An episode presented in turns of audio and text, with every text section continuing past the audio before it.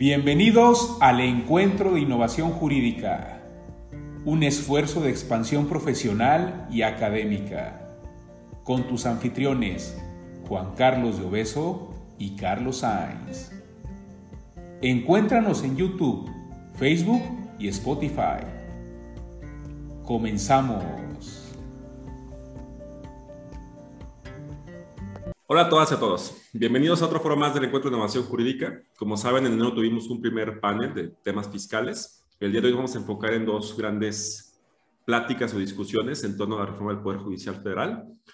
Hoy te vamos a hablar específicamente de la reforma, tanto constitucional como legal, para posteriormente, en la siguiente etapa, hablar sobre la consulta que el ministro Saldívar está presentando al Pleno para evaluar la validez constitucional del artículo 13 transitorio. Vamos a ir poco a poco. Antes de iniciar, como siempre, me gustaría agradecer al ITESO, principalmente a la doctora Ana María Vázquez Rodríguez, directora del Departamento de Estudios Sociopolíticos y Jurídicos, al maestro Javier Soto Morales, presidente actual del Comité Directivo del Capítulo Jalisco de la Barra, al doctor Guillermo Cambero, eh, presidente de la de Jalisco, a nuestros grandes amigos Felipe Jesús Ayas Rivas, Marco Núñez Cue, Horacio Topete, que son miembros de la Comisión Fiscal y Seguridad Social del Colegio Constituyente Luis Manuel Rojas, y sobre todo mucho en Casafi, que es nuestro gran colaborador, principalmente al maestro Carlos Alberto Dávila, que es, digamos, el encargado y fundador del instituto. En la cápsula de hoy vamos a hablar específicamente de la reforma constitucional y legal al Poder Judicial de la Federación. Eh, para eso me siento muy contento de tener a tres grandes amigos, eh, gente con la que coincido constantemente y que sin duda nos darán muchas ideas relevantes sobre el tema. Primero me permito presentar a Marco de Rosario Rodríguez, coordinador de la carrera de Derecho del ITES. ¿Cómo estás, Marco? Gracias por la invitación. Como siempre, un gusto poder compartir y departir este, reflexiones. Eh, no sé si, si conocimientos, pero al menos perspectivas y qué mejor que con grandes amigos de, tiempo atrás. Gracias, Juan Carlos.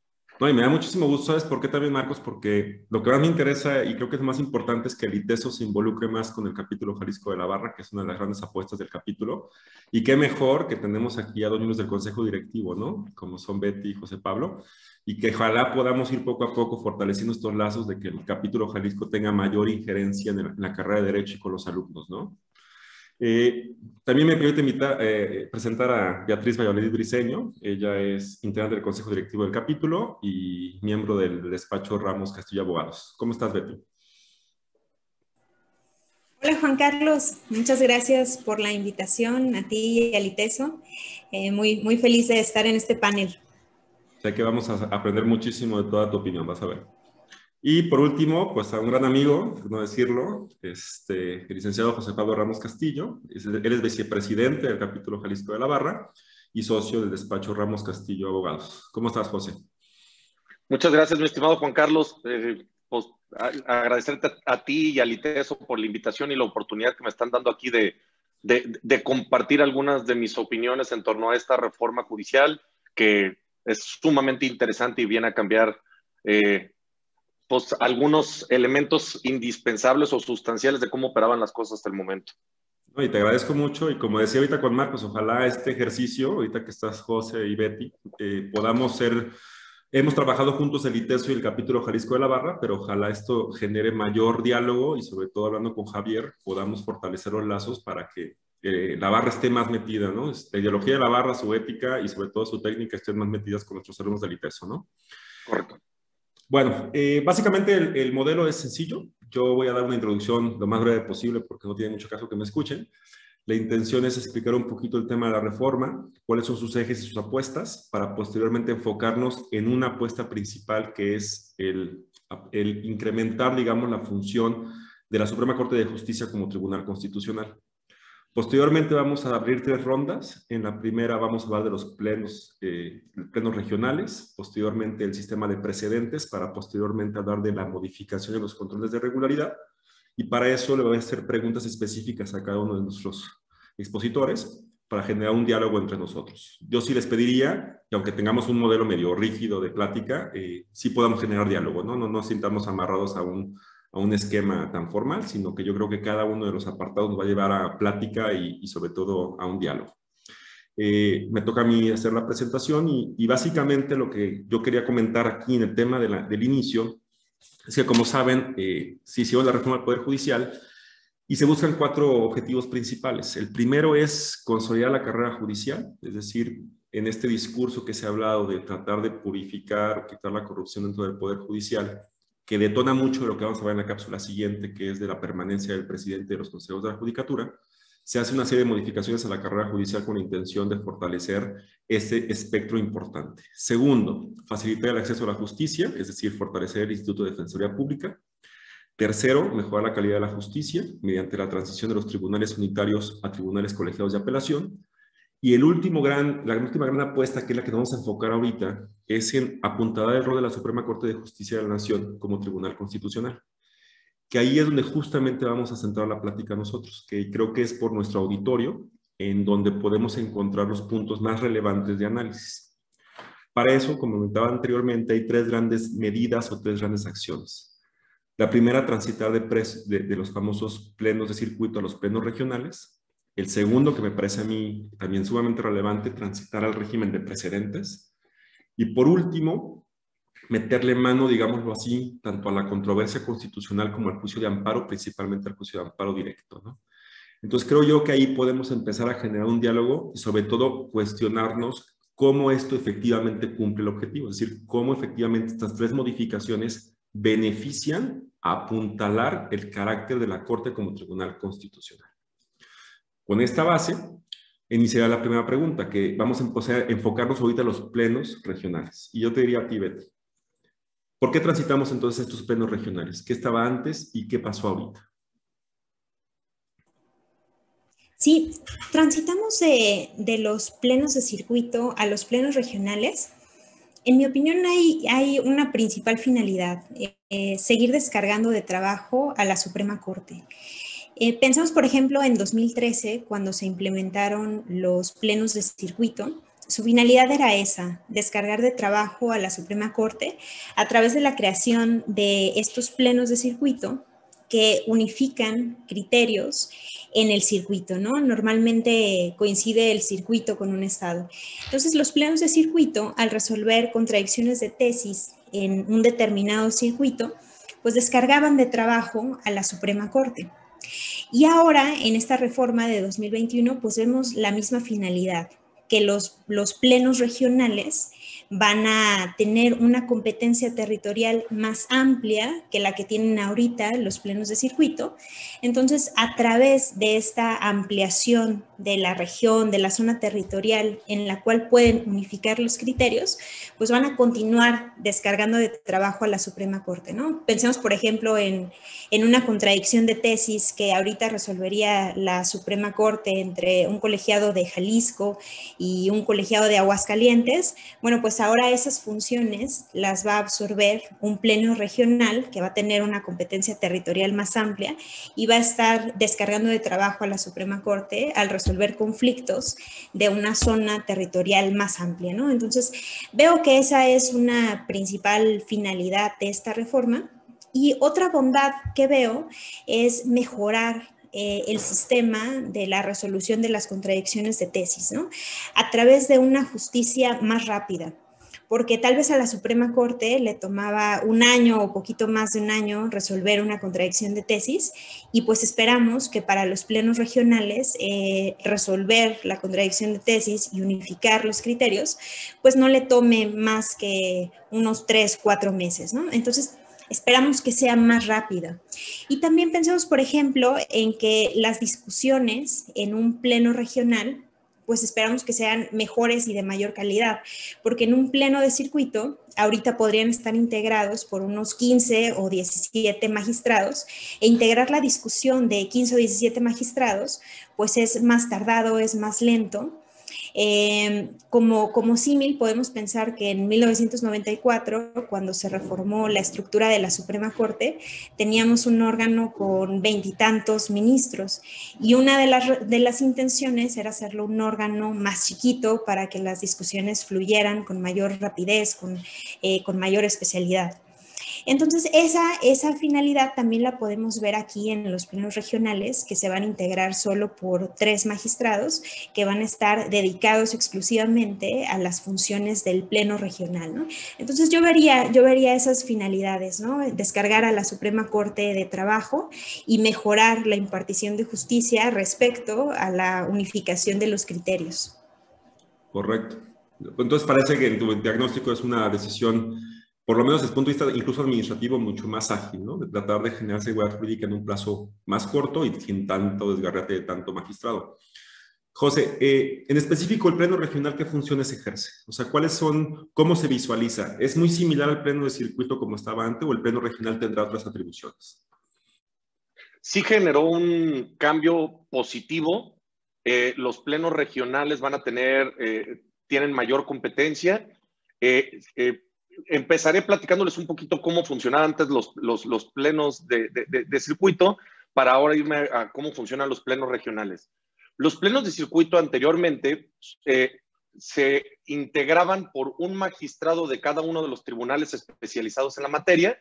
Es decir, por ejemplo, aquí en, en, en, en el tercer circuito, que tenemos siete tribunales colegiados en materia administrativa, se integraban por un magistrado de cada uno de los tribunales colegiados en materia administrativa. Y entonces sesionaban una vez al mes y, como bien lo señaló Betty, eh, pues generaban criterios por contradicción, más bien resolvían los criterios por contradicción y así sentaban el criterio que tendría que regir en el circuito. La verdad es que esto en la práctica no funcionaba eh, y esto dicho por, por voces de muchos, incluso magistrados, porque a veces quien iba a la defensa de algún criterio en específico de un colegiado no era ni siquiera el criterio que imperaba en el colegiado en sí mismo. Es decir, vamos a suponer que en un colegiado se votaba dos a uno un criterio, pero quien curiosamente iba a defender ese, el criterio era quien votó en contrario y no, la ley no lo obligaba a defender ese, o el criterio del colegiado en sí mismo, sino que tenía la posibilidad él de defender el criterio que él quisiera. Entonces era un absurdo que no defendían el criterio propio del colegiado, sino defendían la postura del propio magistrado. Y entonces, pues realmente no se visualizaba o se buscaba que el criterio que imperara en el circuito era realmente lo que votara la mayoría de los magistrados, sino era lo que determinaban votando esos magistrados en específico del, pleno de circuito.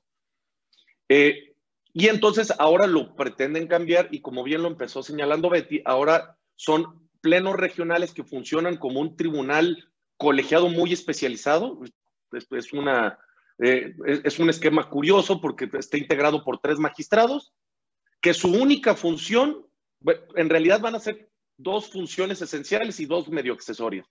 La primera es estar resolviendo todos los criterios contradictorios dentro de la región para estar señalando los precedentes, cómo deben de regirse los criterios en, la propia región. Eh, y el segundo es eh, los eh, conflictos competenciales, de, ya sea de la región o de algún otro órgano federal que se pueda dar según el, el, órgano que haya prevenido primeramente. Este, entonces, son tres magistrados cuya única función va a estar resolviendo los criterios de la región. Eso va a ser interesante porque ahora van a ser tres magistrados muy especializados quienes van a estar encargados de sentar los precedentes de una región completa. Está interesante porque señalan que esos tres magistrados tienen que ser ratificados. Recordemos que para estar ratificado necesitan haber llevado ya por lo menos seis años en funciones y haber pasado eh, los controles de evaluación y todo ese tipo de cosas. Entonces van a ser magistrados con experiencia este, que van a durar en el encargo tres años, pudiéndose prorrogar por otros tres años. Pero, pero sí, sí, sí van a generar una mayor certeza jurídica y, aparentemente van a funcionar mejor y con mucha mayor agilidad, quiero creer yo, porque no creo que tengan tanta chamba como para como para estar rezagados en exacto.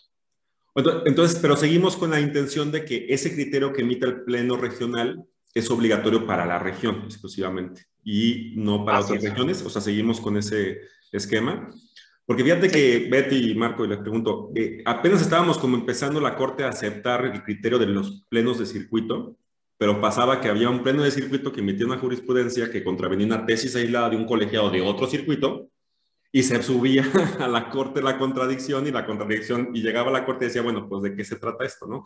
La intención es quitarnos chamba y lo que está pasando es que se está generando otra vez chamba por este, por este modelo de querer generar seguridad jurídica. No sé, no sé si este esquema lo va a resolver, José, Betty, Marco. José.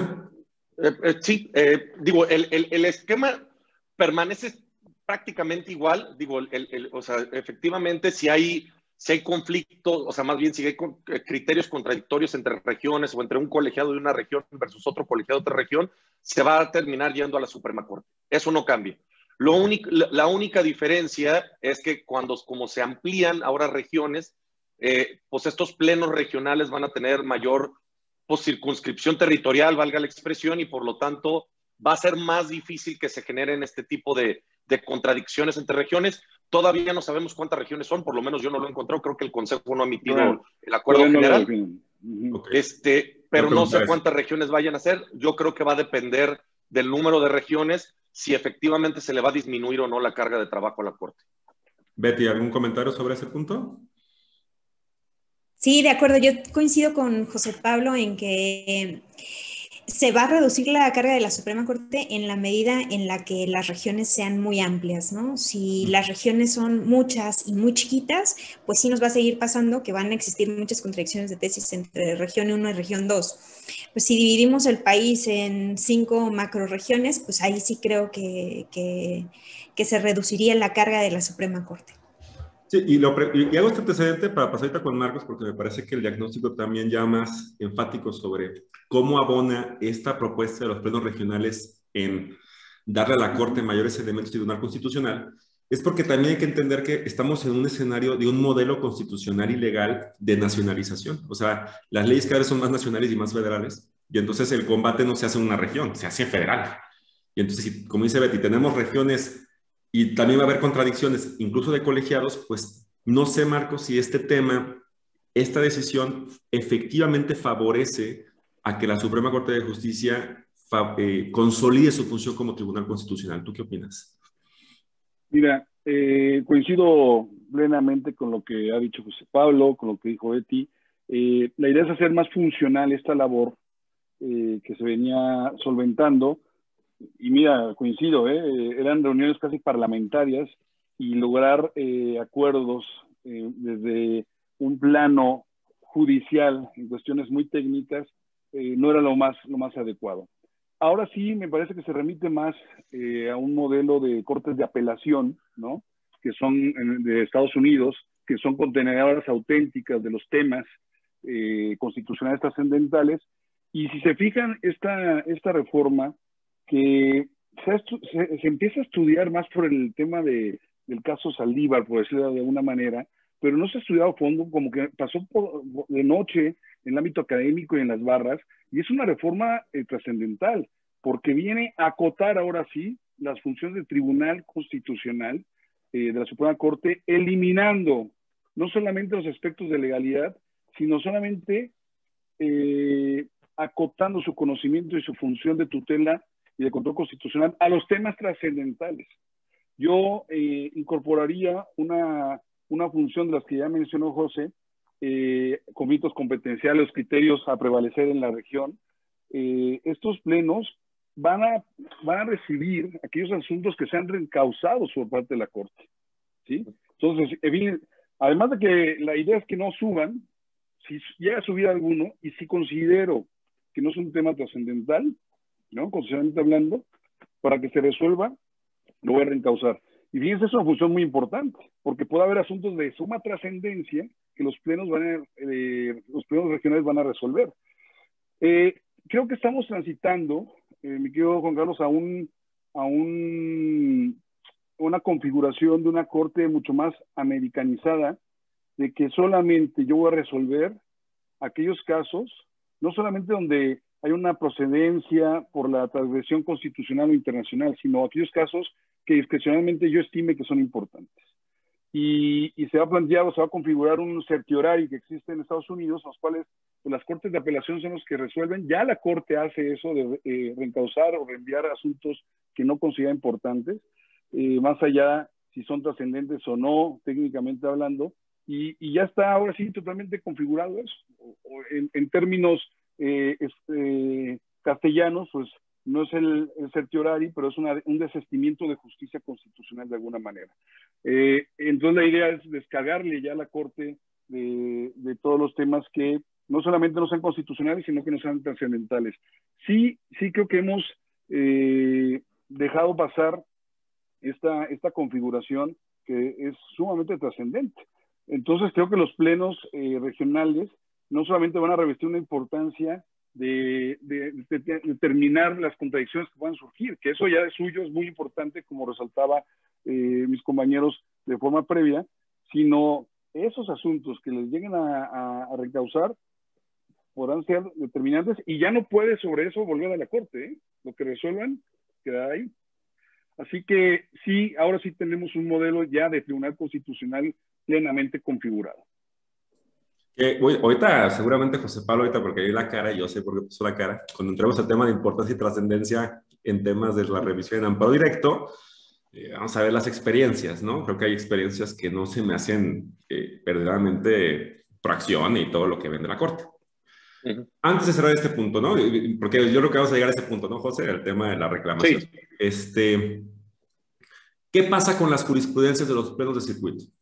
¿Qué pasa con esas jurisprudencias? ¿Cómo se va a ir encauzando el modelo? Eh, ¿Siguen vigentes? Eh, ¿Cómo se van a, a contraer? ¿Alguien tenemos alguna noticia sobre eso? O sea, las, jurisprudencias que emitieron los plenos que ahorita se están empezando a eliminar. ¿Tenemos alguna respuesta sobre eso? José, Betty, Marcos, ¿siguen vigentes? Y eh, para efectos de aplicación, se van a tener que ir puliendo con las que ya se emitieron por parte de los plenos de circuito. Sí, los, los plenos de circuito pues ya no están, ¿no? Van a seguir vigentes y se van, en su caso, ir sustituyendo conforme vayan emitiendo los, eh, los plenos ya regionales, estas nuevas, estas nuevas, este, estos nuevos precedentes, ¿no? La idea es eh, supuestamente fortalecer lo que referías tú al inicio, el precedente judicial eh, único, ¿no? Que se pueda de alguna manera solventar una declaración de inconstitucionalidad y no esperar, no, no retrasar. Pero eh, se supone, al menos de la lectura eh, que se, se, puede dar de la ley orgánica, los transitorios, eh, la idea es efectivamente conservar lo que ya está vinculante y sí vamos a entrar a una etapa, no sé qué opinen mis, mis compañeros, a una nueva etapa de, de precedente judicial, ¿no? Que yo creo que es, la, es lo más importante, o lo que suena mucho más interesante de la, más allá de la funcionalidad que hemos referido, eh, de los órganos jurisdiccionales, claro que pues, se supone que, que, con estos plenos se va a ser todo más eficiente, se supone, pero el, el tema del presidente judicial sí va a ser un cambio eh, tremendo. ¿eh? Me parece que, que, en buena medida es, es, lo que justifica el cambio de época. vamos a ver también cómo se va transitándose eso y, y, y, si no entramos a un esquema, a mí me parece que se tendría que ser mucho más asequible, más accesible, mucho más inmediato para no esperar esas este, sentencias, ustedes que, que, se dedican de lleno al amparo, pues hay eh, integraciones de, jurisprudencia reiterativas que pueden pasar años, ¿no? Y, y, las situaciones jurídicas van cambiando y me parece que ya cinco era, era muchísimo para generar, aunque ya casi todo es por contradicción, eminentemente, de buena parte de la jurisprudencia que se va formando, pero vamos viendo cómo funciona eso, porque la declaratoria de inconstitucionalidad eh, pues estaba ahí meramente como una figura decorativa del constitucional, ¿no? Que yo creo que ese punto, eh, yo lo pensaba por el tema de los planos de circuito, porque al final del día va a venir un cambio, ¿no? En, el, en, el, en cómo se van a acreditar, van a seguir siendo obligatorios. O sea, creo que hay unas dudas que creo que la ley, no sé, creo que no lo, no lo resuelve. Se va a ir resolviendo, yo creo que incluso jurisprudencialmente hablando. Y que creo que es aquí el tema central, o sea, el tema de los precedentes. Y yo te preguntaría a ti, José, ya empezaba Marcos a hablar un poco sobre el tema, pero sí me gustaría que nos explicaras ¿Qué implica este tema del sistema de precedentes? ¿Cómo es operativo? ¿Tú qué observas del cambio? ¿Cuáles son las implicaciones ¿no? en, defensa? Muy bien. Eh, pues, Juan Carlos, eh, precisamente como lo adelantaba Marcos, este sistema de precedentes que se quiere implementar es un cambio para mí sumamente sustancial porque nos intenta asemejar a los modelos anglosajones o al norteamericano, en donde precisamente eh, buscan que ya la Suprema Corte, sus decisiones que eh, eh, pues generen una obligatoriedad en cuanto a la discusión y decisión misma, y no teniendo que generar este criterio de reiteración que tenía que existir anteriormente. El, modelo anglosajón era conocido, es conocido o denominado como stare decisis o stare decisis, como se quiera pronunciar, y pues básicamente ese es el modelo en el que migramos. Ahora se establece que si el Pleno toma una decisión por mayoría de ocho votos o las salas por una mayoría de cuatro votos, la famosa denominada mayoría calificada, eh, este criterio y las decisiones que sustentaron este criterio son obligatorias para todas las, eh, para, ahora sí que para todas las autoridades jurisdiccionales de cualquier nivel. Y esto es muy interesante, repito, porque sí cambia el esquema y le quita incluso carga administrativa a la Suprema Corte, porque antes lo obligabas a tener que sesionar en repetidas ocasiones el mismo asunto o diversos asuntos, aunque los hechos pudieran variar, para poder establecer un precedente obligatorio, porque pues aun y cuando los colegiados le tuvieran un respeto a la Corte, no existía una obligación conforme a la ley de amparo, el 217, de que generara obligatoriedad si existía únicamente una tesis aislada. Ahora, basta una, de, una decisión relevante. esto hace que prácticamente todos los asuntos de la Corte y todas sus discusiones puedan ser consideradas relevantes, porque si, si, si se toma una decisión y esta alcanza unanimidad o mayoría calificada, pues automáticamente se vuelve un criterio obligatorio y entonces, pues se vuelve ahora sí una corte más constitucional, que, ese es el, el, objetivo, y, y, hace que todo el mundo esté al pendiente ahora sí de las decisiones de la corte. Y repito, y no solo el resolutivo como tal, sino eh, eh, las discusiones propias que sustenten esa decisión o las justificaciones también son obligatorias. Y entonces, eh, eso hace que sea un esquema de precedente y no de tesis como tal, que, eso también viene a, cambiar en forma importante. Aquí tal vez les haría una pregunta, la verdad yo cuando soy moderador a veces hago preguntas ajenas al speech, pero bueno, la verdad es que son, podemos platicar sobre el tema. Dos preguntas. Primero, si alguien ha sido particularmente refeo de las mayorías calificadas en la Corte de los ocho votos, por ejemplo, para las acciones y las controversias, ha sido el ministro Saldívar, que fue el que se llevó todo este tema. Este tema de las mayorías de ocho votos, ¿lo ven bien o mal para este tipo de decisiones? Y hablo en general, ¿eh? también de las acciones y de las controversias. ¿Lo ven pertinente? ¿Cuál es su opinión sobre ese punto? Betty, si quieres, empecemos. A mí sí me parece bien. Me parece que una mayoría de ocho en el pleno, de cuatro en las salas, me parece acertada, o sea, para, para garantizar por lo menos, o sea, el voto favorable de cierto número de ministros que nos garantice un poquito más.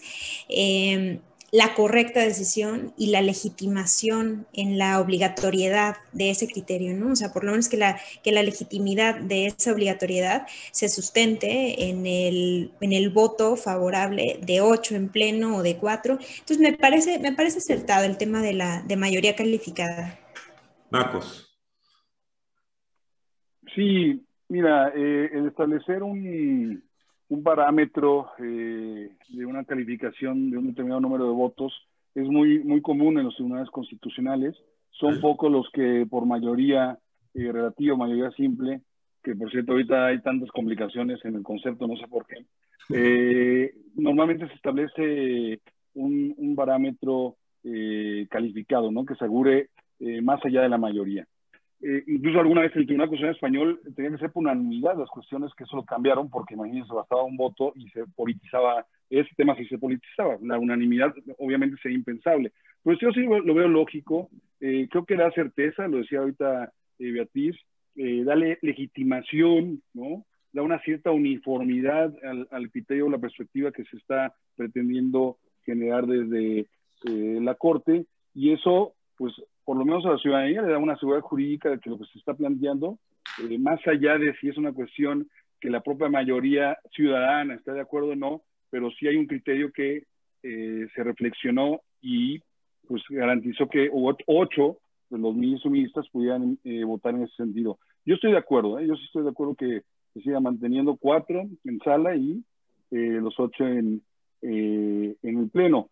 Lo, lo, que sí, y no me quiero salir un poquito del tema que estamos hablando de la, reforma, eh, respecto a esta consulta trámite, que es una figura poco conocida, pero que sí existe, ahora eh, parece que nadie la conocía y, la ven como un tanto perversa, sí existe, incluso la, cuando el caso Rosendo Radilla se acordarán que, que el, ministro Mayagoita presentó una consulta trámite, o sea, es una figura que casi no se utiliza, pero existe. La cuestión ahí que, que, deja en el tintero el, ministro presidente es, ¿se requieren ocho o simplemente la mayoría? A mí me parece que todas las decisiones de carácter constitucional tienen que ir con ocho, ¿no? Entonces, este, pero bueno, ese va a ser un tema que no sé si va a alejar del tema principal o importante que es ese no, y además es el tema que transitorio. Es el tema que vas a platicar con a, mí me gusta y con Rubén Darío y con Claudia. Entonces, vamos a dejarlos a ver cómo ven. Perdón, José. ¿Qué dicen? ¿Qué dicen? A, a, mí me gustaría agregar a lo que señala Marcos eh, este, un, un, par de temas que también refuerzan el por qué se tiene que requerir una mayoría calificada. Porque eh, este sistema de precedentes ya basta con el simple precedente, por ejemplo, en donde se declare la inconstitucionalidad de una norma general para que se le tenga que notificar al emisor de la norma y se inicia el procedimiento de la Declaratoria General de Inconstitucionalidad. Entonces, o sea, este sistema de precedentes, que además pues, estamos hablando que va a ser obligatorio para todos, sí necesita tener una mayoría calificada porque pues tiene una trascendencia distinta. O sea, incluso, repito, que puede detonar el proceso de, de, de, de la Declaratoria General de Inconstitucionalidad y además que el, que el segundo elemento es ya esta nueva reforma exige que si algún tribunal, llámese pleno o sala, deciden apartarse de su criterio, eh, necesitan justificar el por qué se están apartando del criterio.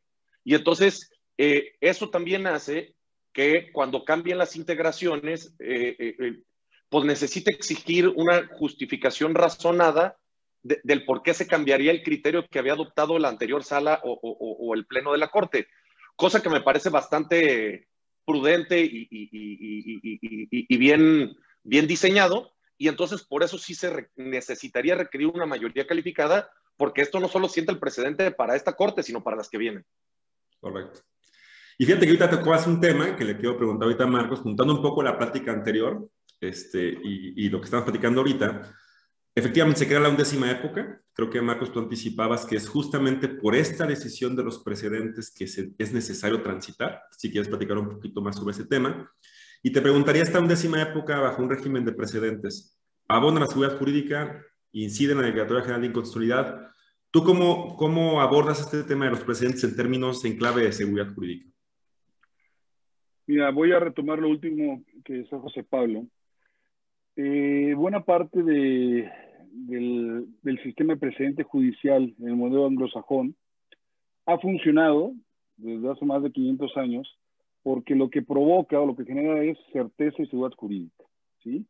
Eh, hoy en día, los tribunales constitucionales, no hablo de nuestra corte en general, están con ese efecto pendular, ¿no? Y ahorita revería a José Pablo. O sea, es muy fácil que se se alejen, ¿no? Se aparten del criterio que establecieron a veces semanas anteriores, ¿eh? Pero claro, ahora se están eh, resolviendo a nivel constitucional como ad casum, ¿no? Entonces, lo hemos visto eh, en algunos colegiados, en las salas, pero sobre todo particularmente en la sala superior del Tribunal Electoral, que pertenece al Poder Judicial de la Federación, hay un apartamiento constante de criterios jurisprudenciales. Eso a mí no me da certeza de seguridad jurídica, ¿no? A mí como justiciable como ciudadano, como ciudadano, pues no, no, no queda eh, certidumbre. Paradójicamente, el modelo que teníamos de, eh, de, integración de precedentes era un modelo arcaico.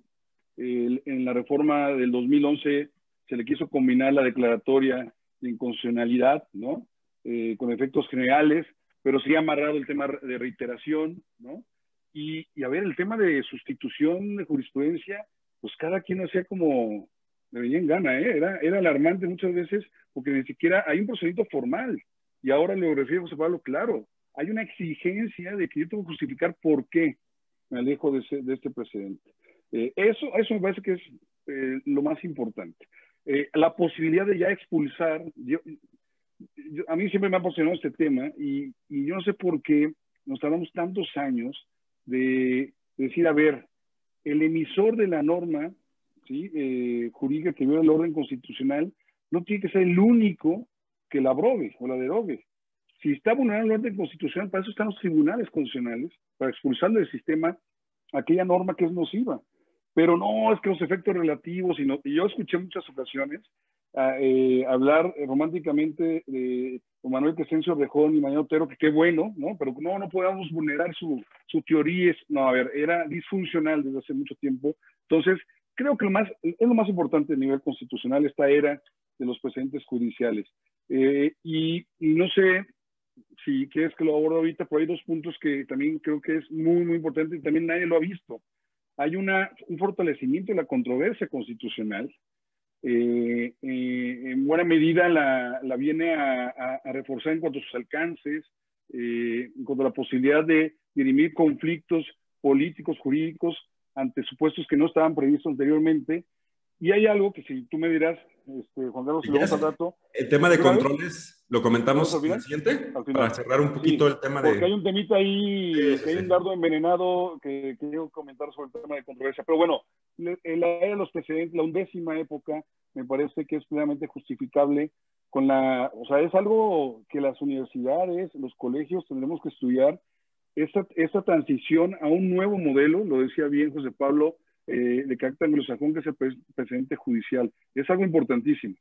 Sí, eh, yo creo que, lo que el tema último, que es el tema de los controles, eh, insisto, o sea, como tú bien decías ahorita, Marcos, se ha entrado tanto el tema de la consulta del Saldívar y como si se va a incrementar y todo eso, y nadie está revisando plenos de circuito, plenos regionales, precedentes, y se va a empezar a generar problemáticas. Eh, eh, los litigantes, los que estamos litigando constitucional, eh, nos estamos sorprendiendo, yo creo. Ahorita José también y Betty, que también están metidos, van a darnos una opinión.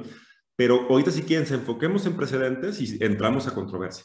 Y aquí yo te diría, Betty, esto que hemos platicado, primero, ¿cuál es tu opinión sobre el régimen de precedentes? Pero sobre todo, ¿cómo abona esto en un criterio de idoneidad? si el objetivo es apuntalar la función de la Corte como Tribunal Constitucional, ¿Cómo es que este régimen de precedentes abona o no? ¿Cuál es tu opinión?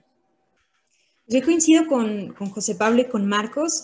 Eh, esta parte de, de la reforma eh, al Poder Judicial me parece trascendental, paradigmática. La verdad es que me parece importantísima. Tal vez, no, tal vez no les pase a los estudiantes que nos escuchen, pero pero nosotros que, estudiamos la jurisprudencia por reiteración y por cinco criterios o por contradicción y que la jurisprudencia em, encuentra la legitimidad de su obligatoriedad en este procedimiento de resuelves una contradicción o sustituyes una o tienes cinco criterios en un mismo sentido. Entonces, pues nosotros estudiamos la obligatoriedad de la jurisprudencia en que eso tenía sentido porque cinco veces el tribunal llegó a la misma conclusión. Entonces, pues si cinco veces llegó a la misma conclusión, se justifica que ya sea obligatorio para todos los de abajo. Entonces, que ahora eh, se reconozca la obligatoriedad de los argumentos de la Suprema Corte con un solo criterio, si alcanza esta mayoría calificada que, de la que estábamos platicando, pues me parece muy, muy trascendental. O sea, sin duda le da una facultad muy importante a la Suprema Corte, porque estamos hablando que la obligatoriedad de sus precedentes alcanzando mayoría eh, calificada, pues es, es, inmediata, pues, ¿no? Ya no tenemos que tramitarle una contradicción de tesis o esperar los cinco criterios para que lo que decía la Suprema Corte, sus razonamientos y sus argumentos sean obligatorios. Entonces, eso me parece una facultad muy, muy importante que sin duda establece o fortalece eh, el carácter de Tribunal Constitucional de la Suprema Corte, y no solo como un tribunal constitucional, ¿no? sino como un poder muy fuerte y con una facultad muy importante para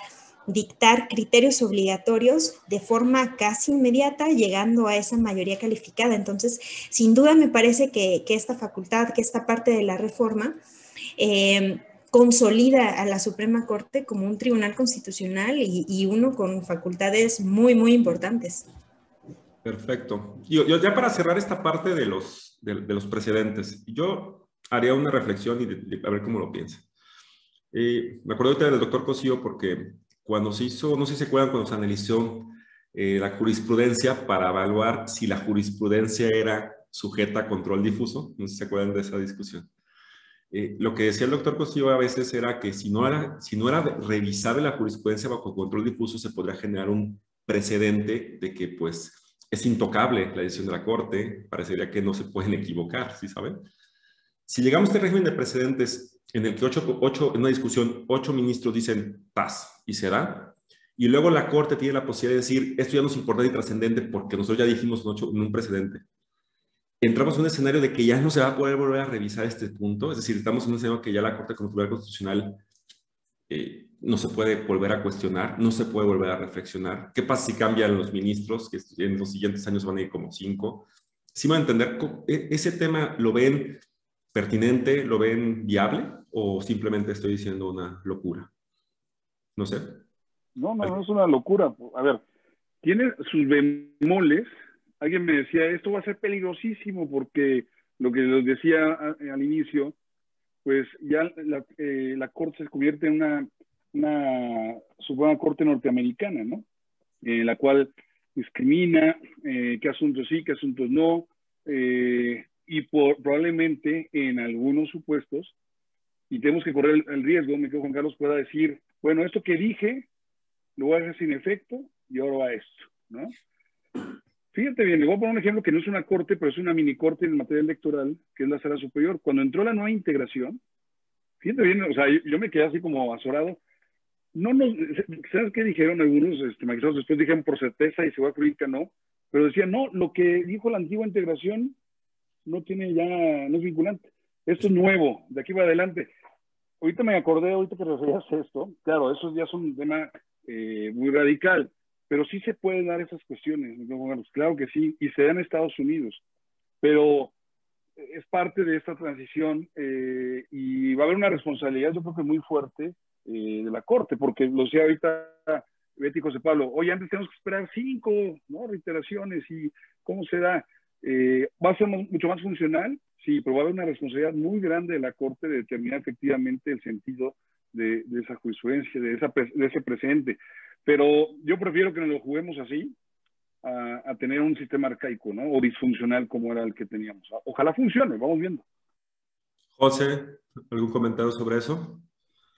No, básicamente eh, coincido con lo que opina Marcos. La verdad es que el, sí, sí, sí hay un riesgo natural. Eh, sobre todo porque para, para el gobernado que quiere someter a consideración de la Corte una decisión que ya fue sujeta a un precedente en particular con un planteamiento quizá distinto o con hechos distintos, va a ser prácticamente imposible volver a acceder a él. Eh, eh, va a ser un tema de que la Corte de mutuo propio considere que algo es relevante este, para decidir interrumpir su criterio y justificar si es que hay una nueva integración. Pero, pero en realidad, una vez sentado el precedente, eh, sí, va a ser muy complejo acaba la discusión, ¿no? Eh, acceder otra vez a una justicia a, la Suprema Corte.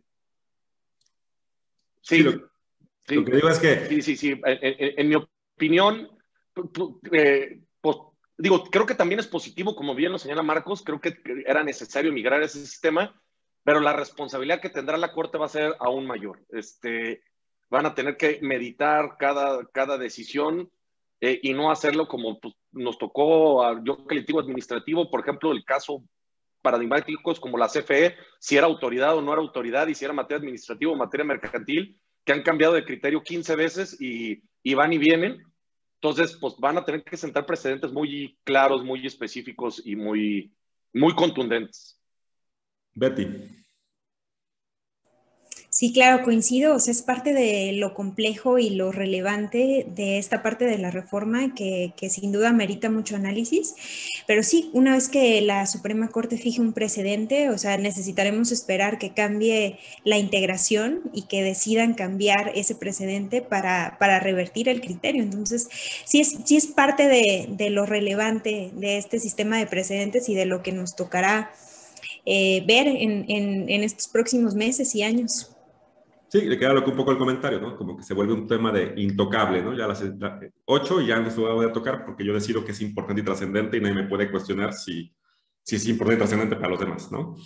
Pero bueno, creo que son temas que se van a ir saliendo y que vamos a ir encontrando, sobre todo ahorita que vamos a pasar a la última parte, que son los controles de regularidad. Ahora sí ya, aquí sí, Marco, podemos ahora sí hablar con tranquilidad de la controversia constitucional. Creo que ahí fue donde se hizo una reforma importante que, insisto, a mí me da mucha atención que estamos hablando de los controles, la función principal de la Corte es sus instrumentos de, irrupción en el sistema y no hay nada. O sea, eh, no ha habido pláticas, no hay conferencias. Y yo creo que este punto, nosotros por lo menos lo, que estamos litigando también constitucional, pues no estamos llevando ciertas sorpresas, ¿no?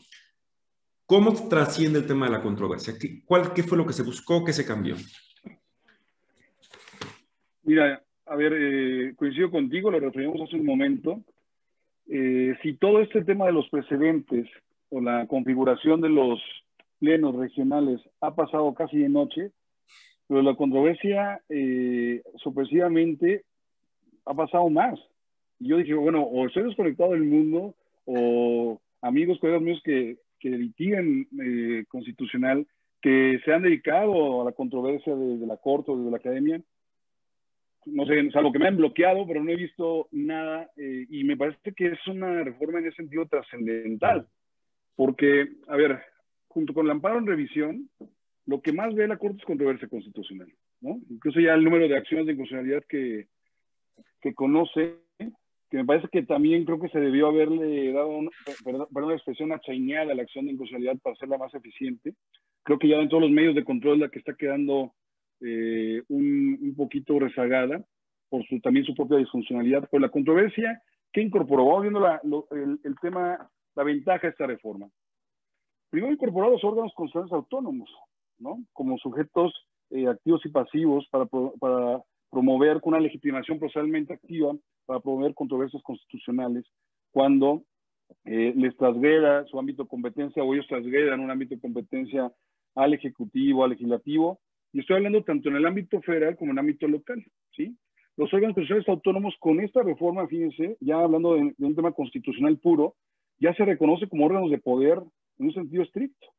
Porque yo recuerdo, no sé si eh, ustedes también, no, seguramente lo recuerdan, una controversia por ahí, que eran, me imagino, unos niños todavía, 2006, por ahí, en la cual el IFE, entonces IFE planteó una controversia en contra de la Cámara de Diputados por una reducción del presupuesto, que creo que se va a venir eso otra vez ese, ese tema, y, y ¿qué dijo la Corte?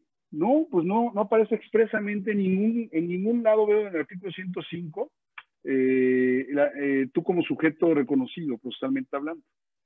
Y a ver, lo que más existe en controversias hoy en día, aunque ya de facto se le estaba dando a la COFESE, a la CRE, eh, estos órganos constitucionales autónomos que vamos a ver quiénes son, porque como decía José Pablo, todavía estamos preguntando quiénes son, quiénes son autoridades, todavía el debate de quiénes son órganos constitucionales autónomos, ¿eh? porque hay dos tesis, los que dice la Constitución que es, o los que andan y, y andan, caminan y se mueven como pato, también pueden ser. Bueno, pero más allá de eso es una ventaja, eh, me parece que viene a ampliar la, la, protección orgánica, que es la, la, razón de ser la controversia, eh, incorpora también los conflictos a nivel municipal y órganos de poder de los estados, también incorpora las demarcaciones, eh, que es el, la denominación jurídica eh, real de las alcaldías, aunque todo el mundo le decimos alcaldías, pues son demarcaciones, y que puede tener conflictos con municipios, sobre todo en las zonas eh, conurbadas, ¿no? Donde se puede dar esa, esa situación, o con, el o con la propia autoridad estatal. Eso está muy bien, se fijan, es una cobertura mucho más amplia lo hace más eficiente los alcances de la controversia.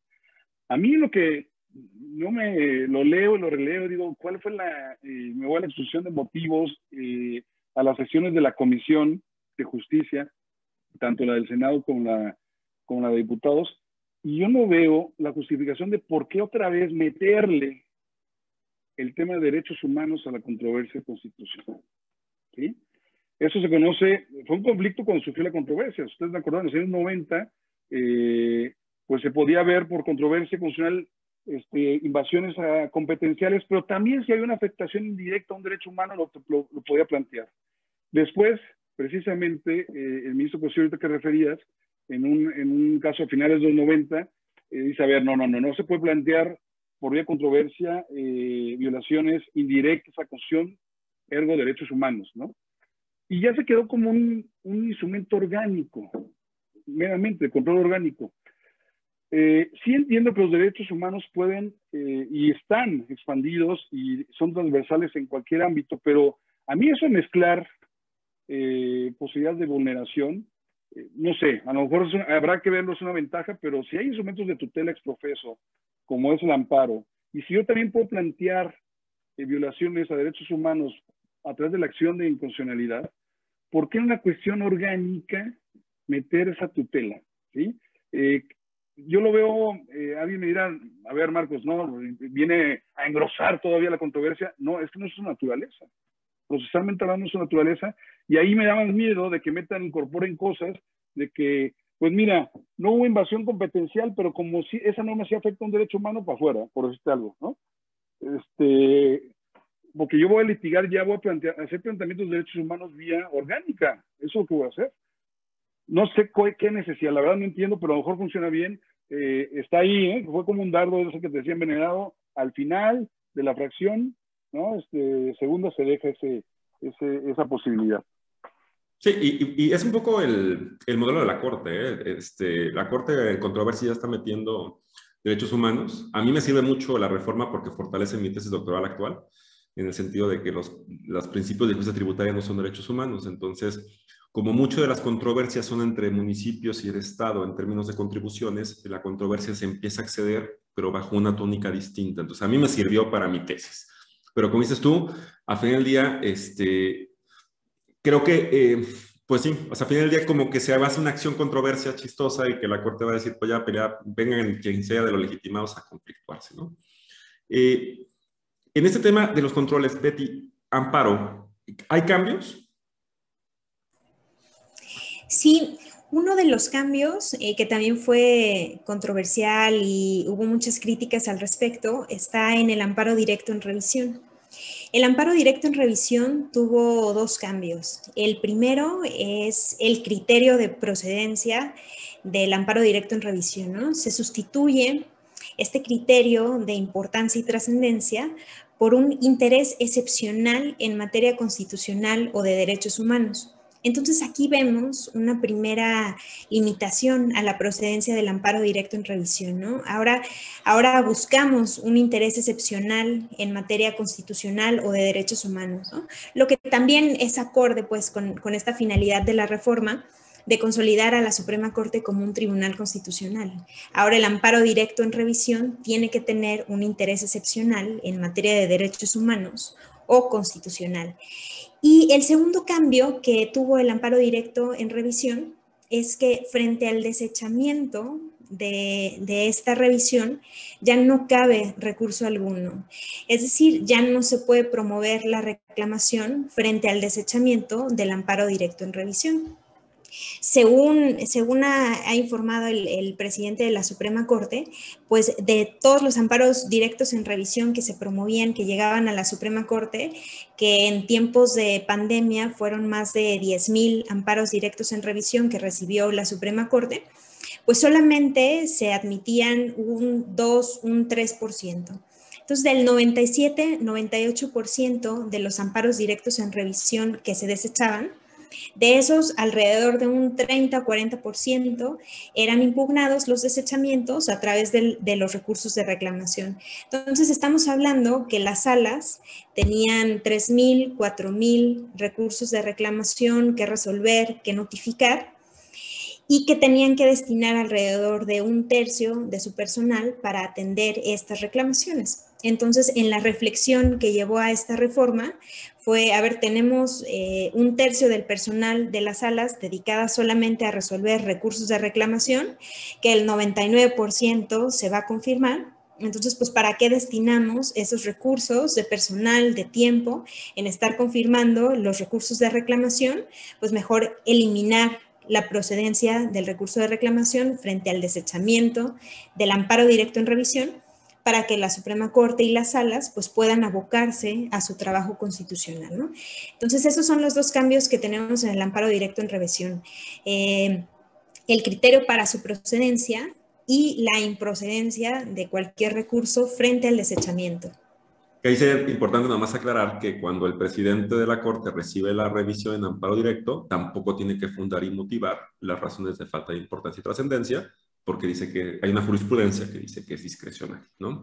Entonces, digamos que, pues es un, lo que decía antes, o sea, a mí lo que me preocupa es eso, que entramos en una corte que se vuelve como, pues no, no, sí. Entonces, el órgano encargado de, de, de, de vigilar decisiones que parecen desproporcionadas y irrazonables en términos de la metodología actual de la corte, se vuelve como intangible, inteligible, no se puede tocar, ¿no? José, yo te diría aquí, eh, ¿cómo ves estos cambios en términos controversia amparo?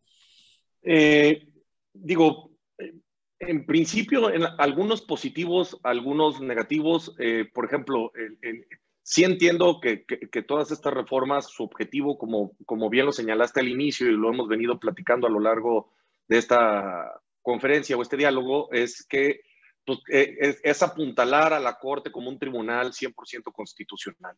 ¿No? Y entonces los cambios que vimos en la controversia constitucional, que, que en gran medida lo que pretendían era quitar los aspectos de legalidad, sino que se vean 100% temas de constitucionalidad, con reserva de ese pequeño dardo que señala Marcos eh, de, de, la posibilidad de que se puedan incorporar temas de derechos humanos. Y como bien lo señala Betty, pues ahora la limitación al amparo directo en revisión con un cambio de su tema de procedencia y la eliminación de la posibilidad de impugnarlo. Eh, digo, yo también añadiría que hay otra reforma adicional en la ley de amparo que, también apunta a la, Corte como Tribunal Constitucional, que fue eh, eh, la eliminación de que la Corte vea el tema del cumplimiento sustituto y ahora solamente lo pueden ver el, el, tribunal que emitió la resolución. Antes el cumplimiento sustituto forzosamente lo veía la Suprema Corte, ahora lo ve la autoridad que emitió la resolución. Y entonces todo va dirigido 100% a que se quede la, la, Corte nada más analizando los temas de constitucionalidad. ¿Cuál es el perjuicio que yo veo? Y tú bien lo señalabas, Juan Carlos, y tú y yo lo hemos vivido tristemente ahora en el litigio, que es que se ha vuelto, o sea, está bien que sea una Corte constitucional, pero tampoco puede ser tan discrecional.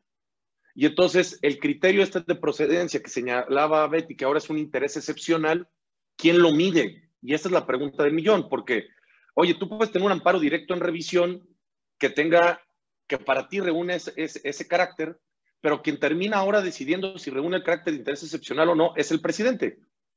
Porque no es como que se vaya a ver en sala, no es como que se vaya a ver en el pleno de la corte, sino es el presidente el que discrecionalmente va a determinar si se le antojó o no se le antojó revisar un amparo directo en revisión. Y quizá ese criterio, ese análisis pudo haber detonado un precedente, a la luz del sistema de precedentes que hemos estado hablando, muy importante para, para, para, todo nuestro sistema jurisdiccional. Pero no, si el presidente ese día amaneció de malas y no quiso y, y, determinó que no reunía el, criterio, el, el requisito de procedencia, pues no se va a revisar. Y además, como bien lo señalas tú, ya no se tiene que fundar ni motivar. Y además ahora es inimpugnable. Entonces, sí puedo entender que si quisieran eliminar cargas, pero por lo menos en mi caso en específico me tocó litigar. Yo sí recursos de reclamación, varias veces volteé el criterio de, admisión para que por lo menos se analizara por toda la sala si era de importancia y trascendencia. Ya hubo dos, o sea, de 10, 3, 4 que en el fondo decían, pues no, no reunió importancia y trascendencia, pero lo analizaron todos los ministros. No solo el presidente en un análisis superficial, si, si le llamó la atención conocer o no conocer. Entonces, creo que para mí eso sí es un tema delicado. Creo que el que se le da demasiado poder al presidente, que eso es un tema que tampoco se ha analizado ni se ha discutido en los foros, porque pues, si se va a determinar así, entonces debieron de haber por lo menos que quizá pues, en, alguna sesión se determina la procedencia o no, porque, pues, ¿por qué el presidente? ¿Me explico? ¿Y por qué esa decisión tan importante del presidente? Es que, es que a ver, es que yo veis desde el punto pongo la llaga, ¿eh? O sea, de mi evaluación de todas las medidas en términos de cómo incrementar el valor de la, o sea, cómo estas medidas apuntan el, el régimen de la Corte como Tribunal Constitucional, de una gran discrecionalidad de la Corte que genera en el presidente una función de decisión inteligible, que no se puede combatir. Fíjense, eso es lo que me preocupa.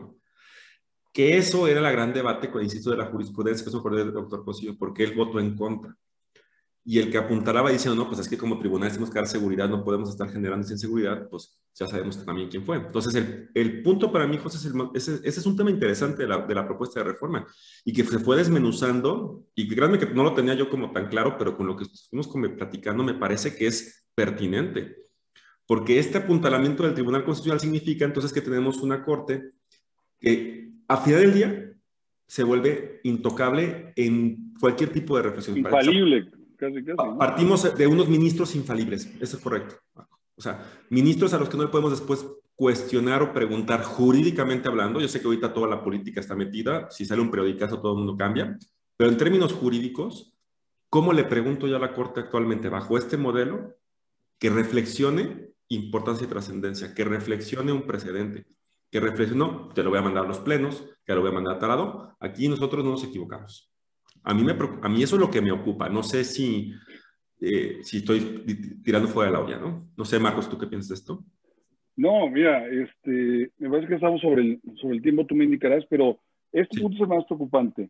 Eh, si hay una configuración de un certiorario, les decía con esto que refiere eh, Beatriz y José, pues la característica del certiorario en Estados Unidos o la resistimiento de justicia es la discrecionalidad de los asuntos, ¿no? O sea, puede haber asuntos de trascendencia como el matrimonio igualitario de California que no le entró a la Suprema Corte, pero sí le han entrado otros temas eh, que considera de importancia constitucional, ¿no? De trascendencia constitucional, discrecionalmente. Entramos a ese tema así, y sí, yo lo veo peligroso. Pero no solamente, fíjate, es la decisión discrecional de la Corte, aquí estamos hablando del presidente de la Corte.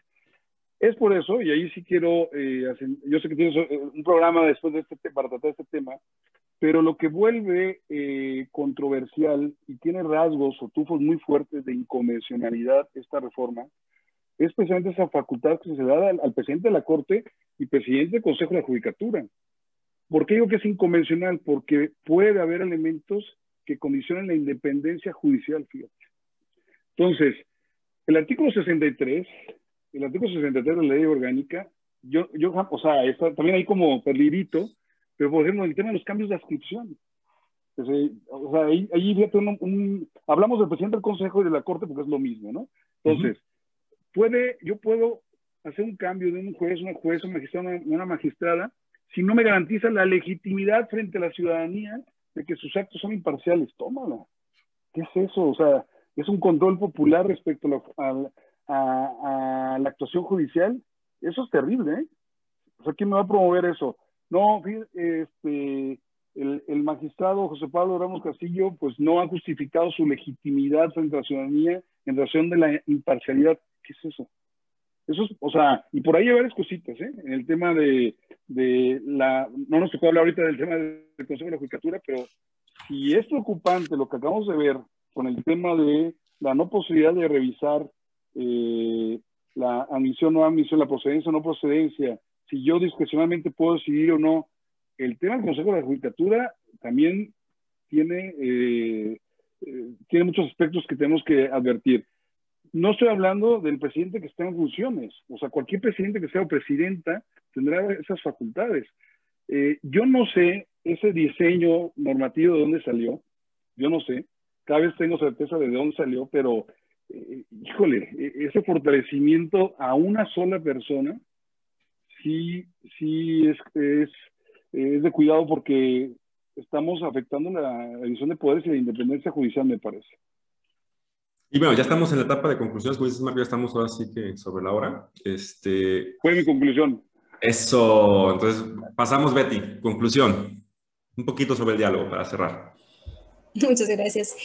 Yo lo, lo que veo de la reforma es que em, pues el objetivo era consolidar al, a la Suprema Corte como tribunal constitucional y sin duda le dieron muchas facultades y tiene más poder la Suprema Corte, ¿no? O sea, hablábamos de, estas, eh, de esta facultad para emitir precedentes obligatorios con un solo precedente llegando a la mayoría calificada, con esta facultad discrecional en los amparos directos en revisión y decidiendo qué asuntos atrae y cuáles no. Eh, entonces, me parece que tiene muchas facultades, tiene mucho poder la Suprema Corte y me parece que va a ser tan bueno como lo sean los integrantes de la Suprema Corte, ¿no? Esta reforma me parece que va a ser buena si son buenos los ministros que integran la Suprema Corte, si son excepcionales, si son brillantes e implementan bien esta reforma y desempeñan bien su trabajo. Eh, entonces creo que a la par, eh, una reflexión para, para, las universidades, para los que estamos en los colegios, es que debemos tener un ojito puesto en quién llega a ministro, ¿no? O sea, la persona que llegue a ministro va a tener muchas facultades y va a tener mucho poder, ¿no? Entonces tenemos que tener un ojito puesto sobre qué personas llegan al puesto de ministros para que esta reforma pues sea bien implementada y para que todas estas facultades que tiene la Suprema Corte pues sí sean bien utilizadas. Entonces pues pues pues esa es mi reflexión, ¿no? Que le tenemos que dar seguimiento a quién llega a ministro. Te agradezco mucho, tienes mucha razón, ¿eh? La verdad es que sí tienes bastante razón. José. Eh, digo, pues para resumir, básicamente yo, yo, yo coincido en que pues, la, la, reforma sí apunta a la, a la, Corte como tribunal constitucional. Yo ya señalé los aspectos negativos en mi anterior intervención de lo que vi de la, de, de la reforma. Yo, en términos generales, eh, digo, sí hay que tener eh, cuidado, pero la veo positiva también desde un, en términos eh, generales, porque pues sí necesitábamos una Corte mucho más enfocada. La verdad es que también, excepto en ciertos asuntos de mucho interés o trascendencia, creo que en la práctica teníamos mucha justicia de secretarios en la Corte, porque pues, era imposible eh, que analizaran tantos asuntos de tantas cosas, eh, porque cada que se listan asuntos, se listan un mundo de asuntos, y pues es inhumano que un ministro conozca en su totalidad eh, el contenido de todos esos proyectos. Es literalmente imposible. Este, y entonces, ahora que se van a quitar mucha carga laboral, pues quisiera yo creer que eso va a uno a eficientar tiempos en la corte que también de repente era muy lenta y dos también generar precedentes mucho más sólidos eh, porque pues va a tener la intervención de, aquellos pues, ministros eh, y, y, con un estudio mucho más profundo porque eh, si se eliminan carga de trabajo quisiéramos creer que le van a dedicar mayor tiempo. Entonces yo en general lo veo positivo. Y yo creo que en general es una reforma positiva, solamente creo que como analistas a veces eh, tenemos que tener, generar un sesgo, ¿no? Y yo creo que, como dice Betty, si tenemos ministros que puedan llevar esto de mejor manera y bien, puede ser que sea una gran reforma, pero creo que para mí sí es lo que me ocupa, ¿no? Pero en general coincido con que es una reforma favorable. Bueno, ya cerramos el, el, panel. Quiero decirles que el encuentro, al igual que toda la República, está en austeridad, así que no tenemos ni para reconocimientos, pero sé que la distancia, sé que la distancia la podemos ver después. Este, les agradezco muchísimo, creo que fue una plática importante. Como bien dice Marcos, creo que se ha ignorado. Yo también cuando vi la reforma, creo que yo fui el único en el DOF que vio eso cuando salió y dije, nadie más lo ha pelado, todos estamos con, con la consulta de Saldiva. Creo que son muchos temas y, y creo que se ganó un diálogo muy interesante. Así que, primero que nada, Marcos, te agradezco mucho por estar aquí. Gracias por la invitación y, y no es necesario que haya reconocimientos de papel, sino que estemos aquí eh, gozando y deliberando. Gracias de verdad. José Pablo, y a ti es un gusto haber compartido la mesa con ustedes y otra vez gracias. Betty, muchas gracias. Muchas gracias, Juan Carlos. Un gusto participar con ustedes en este panel. Siempre, siempre, un gusto escucharte. José, muchas gracias. No, gracias, pero yo sí quiero un reconocimiento. Este, no, ahí sí tenemos, ahí sí. Aunque sea digital. Oye, aunque sea digital. Al amparo, oye, al amparo por presupuesto. Me voy al amparo. Estoy muy... No, la verdad, gracias por la invitación. Siempre, siempre un gusto eh, eh, platicar con, con, este, contigo, Juan Carlos, y ahora compartir el, el, el, el, foro contigo, Marcos y Betty. Este, siempre un placer y gracias por la invitación de nuevo. Y bueno, la verdad es que agradecerles a todos los que nos acompañan. Saben que este material va a estar en el repositorio, tanto del encuentro como del ITESO, con la intención de que pueda ser consultado de manera constante. Y bueno, pasaremos entonces a la siguiente cápsula. Nos vemos a la siguiente.